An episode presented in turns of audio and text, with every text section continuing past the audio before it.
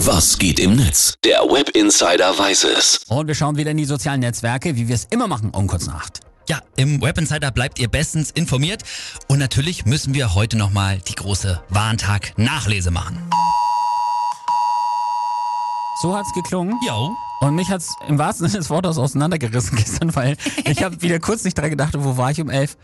Auf dem Thron. Schön Porzellanabteilung. Und plötzlich Handy in der Hand gehabt, irgendwelche Insta-Reels geguckt und ist mir fast in die Schüssel gefallen, das Ding. Tja, so ging's, glaube ich, vielen. Also bei uns hier in der Redaktion war auch ohrenbetäubender Lärm. Das konnte man wirklich nicht überhören. Wenn da jetzt jemand dabei gewesen wäre, bei dem es nicht geklappt hätte, der hätte es auch bei den anderen gemacht. Also hat im Grunde genommen alles gut funktioniert bei uns. Ich habe aber von einigen gehört, dass sie keine Warnung aufs Handy gekriegt haben. Also stell dir mal vor, du bist so unbeliebt, dass dir noch nicht mal zum Warntag geschrieben wird. Das ist schon bitter. Ja, ähm, da werden wir ja im Nachhinein dann äh, bei dieser großen Umfrage von erfahren, wie, wie viele Ja, Leute betroffen genau. davon waren, ob es geklappt hat oder nicht. Könnt ihr natürlich auch machen auf der Seite bbk.bund.de. Jetzt schauen wir aber drauf, was die User dazu schreiben. Son Lewandowski schreibt, Probewarnung im vollen ICE ist auch eine interessante Erfahrung, wenn die ganzen älteren Menschen nicht verstehen, wie sie den Alarm wieder ausschalten sollen. Oh ja.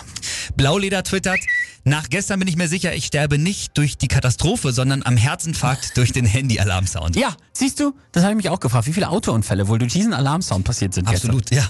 Dann äh, Laurent Godemy schreibt, jetzt habe ich beim Alarm aus Versehen die ganzen Notfallvorräte weggefressen.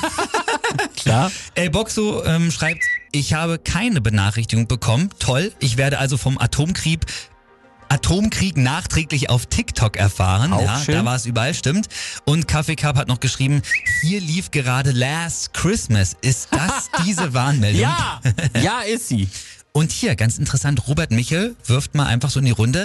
Sowas sollten wir auch zur Bundestagswahl einführen. Eine Nachricht mit heute wählen gehen. Ja, sehr gute Idee, das sollte man wirklich machen. Ja, zum Schluss sollten wir auch einen legendären Tweet nicht vergessen vom Warntag vor zwei Jahren. Wir erinnern uns, da hat ja nichts geklappt, alle Sirenen sind stumm geblieben und da hat der Deutsche Gehörlosenbund e.V. getwittert, also wir haben nichts gehört. Oh,